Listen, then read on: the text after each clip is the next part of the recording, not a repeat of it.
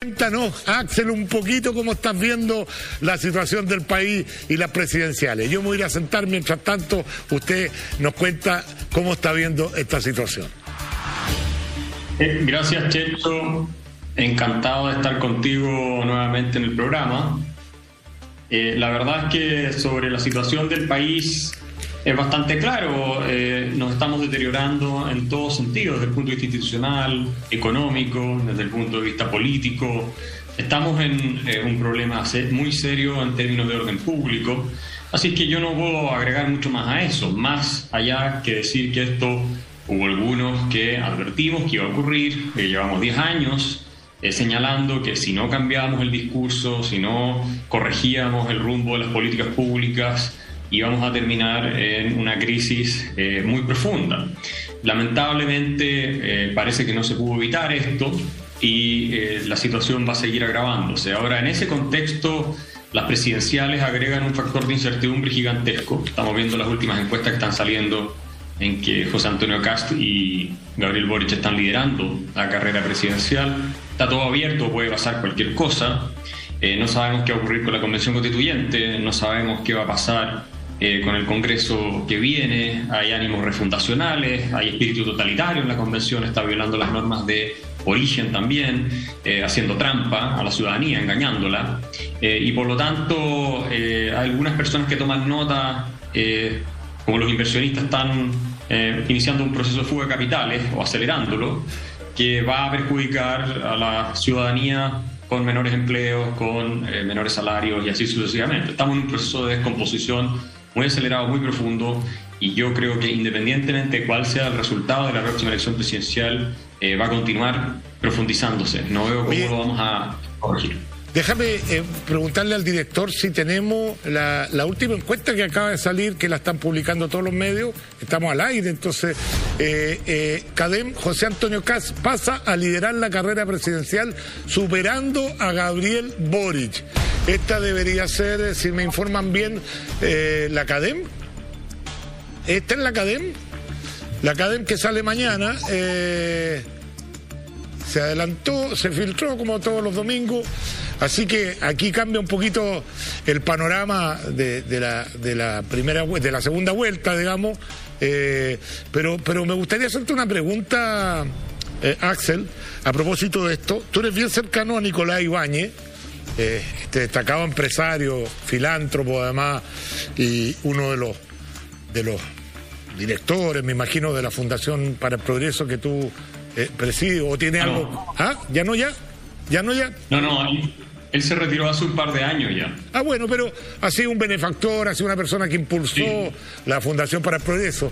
Entonces, por eso que te pregunto, porque hoy día en el Mercurio sale una declaración que nos llamó profundamente la atención, que él eh, eh, va a votar por Boric eh, eh, en una elección presidencial para que efectivamente la gente sepa lo que es eh, ser gobernado por la extrema izquierda, porque la derecha no tiene ninguna posibilidad en esta vuelta y, que se mamen ellos, los desórdenes, la economía como está. ¿Qué, visión tienes tú de, una mirada de ese tipo?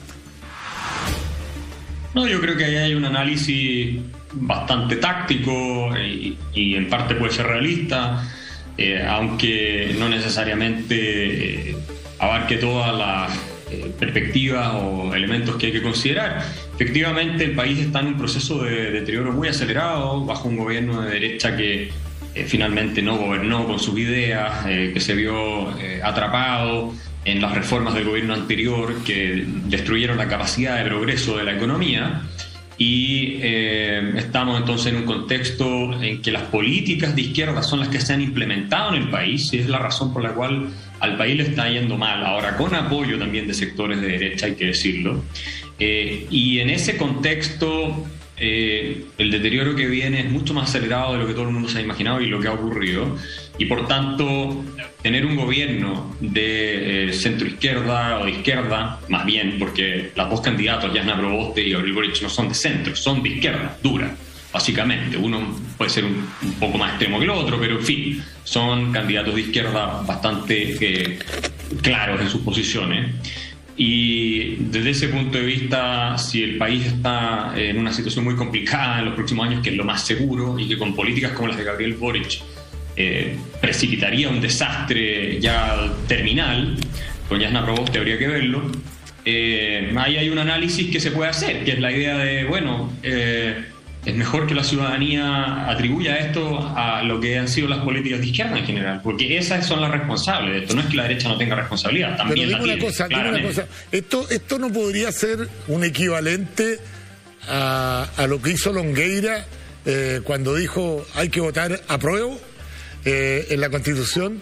¿No desordena un poco este tipo de miradas, por muy tácticas que sean? Eh, eh, con el cariño que yo además le tengo a, Nicolás, porque yo lo respeto mucho a él, ha sido una persona eh, que le aplaudo porque es un empresario que ha puesto Lucas donde pone la idea, cosa que no hacen muchos empresarios. Por eso que yo aplaudo a, Nicolás. Pero, pero mi pregunta y mi cuestionamiento es, ¿no podrá hacer que desordena un poquito, porque hoy día hay mucha gente de derecha, Axel, o, o que defiende la idea de la derecha, que no sabe por qué votar el voto utilitario que podría ser Chiche, pero Sichel va caía libre, y, pero me gusta y me representa eh, mucho más eh, José Antonio Caz, pero José Antonio Caz a lo mejor no crece para ser. Entonces, ante la desorientación del electorado de la centro derecha o de los que defienden la idea de la libertad, una opinión como esta no viene a desordenar más el gallinero.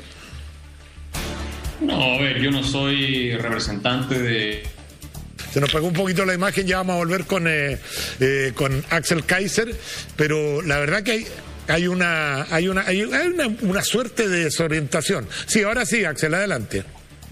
Sí, te comentaba, Checho, que claro, tú eh, puedes conversarlo con él en alguna oportunidad más en detalle cuál es su visión de las cosas. Yo no soy obviamente vocero más que de mis propias palabras, pero yo creo que la situación en Chile es tan caótica que no creo que haya mucha diferencia, eh, opiniones que pueden ser, eh, digamos, sorpresivas para algunos y que tienen un marco de análisis como ocurre usualmente en política, que es eh, poco especulativo, sobre la base de hechos, pero también sobre la base de proyecciones que uno no tiene cómo saber si son 100% acertadas. O sea, es una posición. Eh, sobre todo si uno tiene presente la experiencia argentina, por ejemplo, Checho con Macri. Macri heredó la catástrofe del gobierno de Cristina y le terminó dando el poder de nuevo a Cristina porque él fue totalmente incapaz de eh, resolver los problemas cierto que le heredaron de antes por su eh, posición gradualista, timorata y poco decidida y no comprometida con sus propias ideas. Entonces, eh, eso es algo que, de lo cual se puede aprender. Ahora, yo no votaría por Boric por ningún motivo. Dos cosas, dos cosas que te eh, quiero decir, dos cosas que te quiero decir. Pero tampoco tengo claro que él haya dicho exactamente eso. Eso es algo que tendrías que preguntarle a él. Sí, dos cosas que te quiero decir. Primero, no, no, no te estoy poniendo como representante de él. Simplemente eh, nos conocemos, yo te conozco a ti, conozco a Nicolás, sé que mucho tiempo trabajaron juntos. Eh, quería conocer tu opinión y no como vocero de él. tú te representas a ti mismo, aunque vemos que Axel Kaiser se está izquierdizando también con la barba se está poniendo de acuerdo a los tiempos, ¿no? Sí, bueno, Boric se afeita, yo me la dejo crecer. Está bien. Él tiene que captar, ¿Ah? tiene que captar un voto, un voto más de centro. Oye, eh, la verdad que estábamos analizando eh, fuera de cámara con, con, mi equipo. Por Dios que tenemos malos candidatos. Eh, en todo sentido. Todos con Yayita eh, yo creo que deberíamos elegir a Condorito, que es el único que tiene una yayita, porque si empezamos a escarbar en los candidatos, todos tienen alguna caída, algún error gigante comunicacional o algún error mediano eh, legal, eh, y uno empieza a mirar para atrás. ¿cuál, es tu, ¿Cuál es tu visión de los candidatos que tenemos hoy día al frente? ¿Hay alguno que está por sobre el promedio? ¿Hay alguno a tu juicio que se salva, que cumple con las condiciones para sacar este país adelante? ¿O tú tienes una visión también un poco negativa del promedio de, los candidatos? De hecho, a mí no me parece que eh, en la historia personal de cada uno de los candidatos que estamos eh, evaluando, al menos de los que tienen posibilidad de ser electos, digamos Boric, Jasna Proboste, José Antonio Castro o eh, Sebastián Sichel, eh, tú encuentres escándalos de marca mayor realmente inaceptables que tú dirías, bueno, hay que inhabilitarlos. O sea, me parece que estamos yendo a niveles de, de discusión que a veces pierden el contexto. Yo quisiera desafiar a, a cualquiera a encontrar candidatos eh, perfectos, impecables, santos en algún país del mundo, porque no los hay. Y en todas partes este tipo de discusiones se da. Hasta donde yo sé, ninguno se ha robado plata de alguna parte. Eh, hasta, yo, hasta donde sé, ninguno ha participado en cuestiones, qué sé yo, eh, completamente ilícitas de frentón. O sea, está bien, a los candidatos presidenciales hay que someterlos a un escrutinio público súper exigente y en ese sentido me parece muy bien pero como ciudadanos que finalmente tomamos una decisión de votar, no tenemos que confundirnos en pensar que estos candidatos son eh, el máximo ejemplo o expresión de corrupción o de deshonestidad, porque no me parece que ese sea el caso. Ahora, eso no significa que no les llamemos la atención por su errores o por falta de prolijidad o por falta a veces incluso de cierto nivel de probidad que se debería haber esperado, me parece que está eh, claro que hay que hacerlo. A mí me parece el problema de fondo, Checho, son las ideas que tienen. Ese es el problema de fondo. Eh, Sin lugar a dudas. El caso, obviamente, de Boric y Jasna Proboste, me parece que tienen muy malas ideas que le van a hacer pésimo al país y eso es lo que nos debiera preocupar más todavía. Y por supuesto hay que evaluar sus capacidades para gobernar, eso es clave eso no necesariamente tiene que ver solamente con eh, qué tan prolijo o, puros han sido hacia el pasado en materia de eh, su desarrollo en el mundo político u otro, sino que eh, tiene que ver con las habilidades, aptitudes que tengan de liderazgo, de madurez, de buscar consenso y de entender los temas que están hablando, porque eso lamentablemente en los debates hemos podido observar que algunos candidatos hasta se confunden con números y eso, por supuesto, no es recomendable cuando tú vas a dirigir un país completo. En todo caso, cuando yo te hablaba del promedio, eh, no solamente incluía temas de probidad, de que hemos visto financiamiento ilegal, familiares metidos en, casos de corrupción, eh, etcétera, etcétera. Eh, yo eh, valoro mucho más que tú eh, eh, ese tipo de cosas, más que valorarlo, le doy mucho más importancia. yo no quiero tener un, presidente que, que lo hayan metido preso por haber robado en un supermercado, ¿no? Creo que hay ciertos antecedentes que a uno le abren los ojos del tipo de persona que es. y no quiero referirme a ninguno en particular. pero comparto contigo, comparto contigo que lo más grave de todo son por supuesto que las ideas que defienden, cuando uno tiene la evidencia que las ideas que defiende, por ejemplo el caso de, del Frente Amplio con el Partido Comunista, eh, no sé la Yana Proboste quién va a gobernar, porque, porque si, si bien es cierto ella eh, es, de la ala muy izquierda de la democracia cristiana, ella gobernaría con una coalición que la va a frenar un poco y que ya la conocemos, que es la, la concertación que le dio gobernabilidad a este país. Entonces, a lo mejor, pero en el caso del Frente Amplio del Partido Comunista, si efectivamente logran imponer las ideas del comunismo y del Frente Amplio, que no es otra cosa que el comunismo con pantalones cortos, porque piensan más o menos lo mismo, a mí me da terror, terror que gobiernen.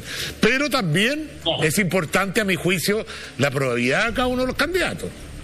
No, por supuesto, pero lo que te quiero decir, Checho, es que tenemos que ser muy exigentes en esa materia pero tenemos que tener eh, cierto cuidado como ciudadanos de abrazar un moralismo absoluto en estas materias, porque puede llegar un punto en que eh, de tanto atacar a todos los políticos de todos los sectores y tratar además de eh, dejarlos como gente improba o corrupta, ¿cierto? Por cuestiones que a veces son de asociación más que de manera directa, eh, y en un nivel de eh, descalificación que tal vez no es razonable en algunos casos, en otros sí, eh, tengamos finalmente una reacción popular donde la gente diga que se vayan todos.